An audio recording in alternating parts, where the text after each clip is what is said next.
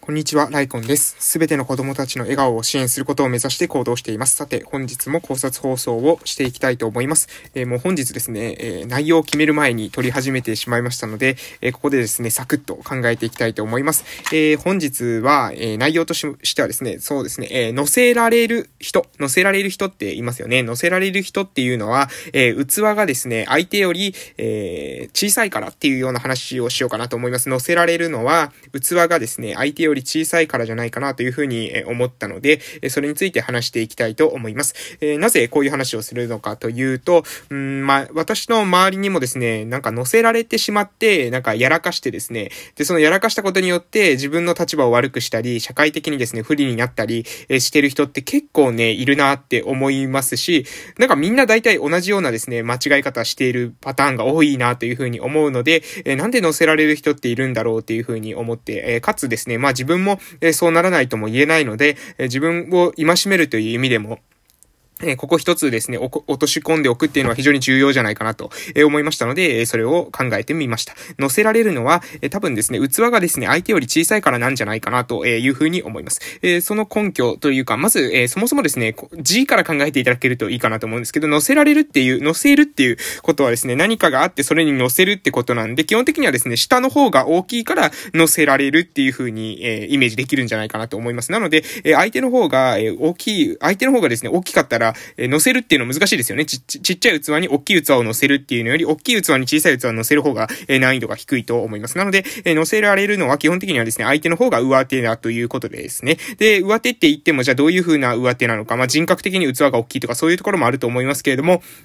おそらくですね、乗せられる人の特徴っていうのは、なんか欲が、えー、見え見えな人っていうのは結構乗せやすいんじゃないかなと思います。欲が見え見えな人ですね。えー、この人たちっていうのは結構乗せやすいんじゃないかなと思います。で、私はですね、病院で働いてる時に、えー、患者さんだったかなによく、え聞いた言葉があって、で、これ確かですね、西郷隆盛さんだったと思うんですよね。西郷隆盛さんが言ってた言葉っていう風に言ってたような気がするんですけど、えすいません、ちょっと記憶が曖昧なんですが、えその言葉っていうのが、えっ、とですね、地位も名誉も、えー、地位も名誉も、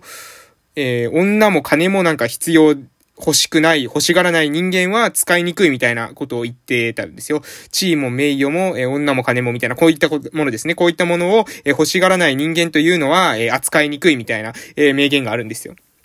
要するに地位を与えるとか名誉を与えるとか、えー、まあ女を与えるとかですね。そして、えー、金ですね。金を与えるっていうことをすると人間っていうのは大体コントロールできるんだと。そういう欲によって、え動かすことができるということです。しかしそれを欲しがらない人間、えー、それを欲しがらずに自分の中で決めているルールとか自分の志に基づいて生きている人間っていうのは非常にコントロールするのが難しく扱いにくいというようなえことをですね、えなんか、え患者さんがですね、言っていたので、ああ、なるほどなるほどというふうに思ってえ聞いた経験があります。。で、えー、このことからも考えられるのは、えー、要するにですね、自分が何か欲に基づいてですね、行動をしているっていう人は、その欲っていうものが、まあ、見透かされてしまえばですね、簡単にですね、まあ、乗せられてしまうわけですよ。それはなぜかというと、あなたの欲が見え見えだからですね。で、その見え見えな欲っていうのをうまく、え、コントロールしたり、つついたりすれば、え、簡単にですね、乗せることができるというところです。なので、えー、私がですね、考える乗せられるのは、器が相手より小さいからというのは、え、相手よりも、まあ、人格的な器が小さいとか、相手に比べ、相手からするとですね、あなたの、うん、行動っていうのが、まあ、見えすいてるわけですね。えー欲が、こう、見え見えなわけです。で、それを、えー、見、え見えな欲なので、えー、うまくですね、えー、誘導すると、簡単にコントロールできてしまうと。えー、そういうことなんじゃないかなと、えー、そういうふうに思いました。えー、今日はですね、まあ、時間、えー、かなり短めですけれども、こういった内容で、えー、終わらせていただきたいと思います。えー、今日話した内容は、乗せられるというのは、器が相手より小さいからというような話をさせていただきました。で、器が相手より小さいっていうのは、もちろん人格の面でも器が小さいっていうのもありますし、えー、欲が見え見えであるということがあるんじゃないかなと思います。で、私が患者さんから聞いたた言葉の中に、えー、最後高森さんだったと思うんですけどね、その言葉の中に、えー、よ、地位も名誉も、えー、女も金も欲しがらない人間は扱いにくいみたいな、えー、そういった言葉があるということですね。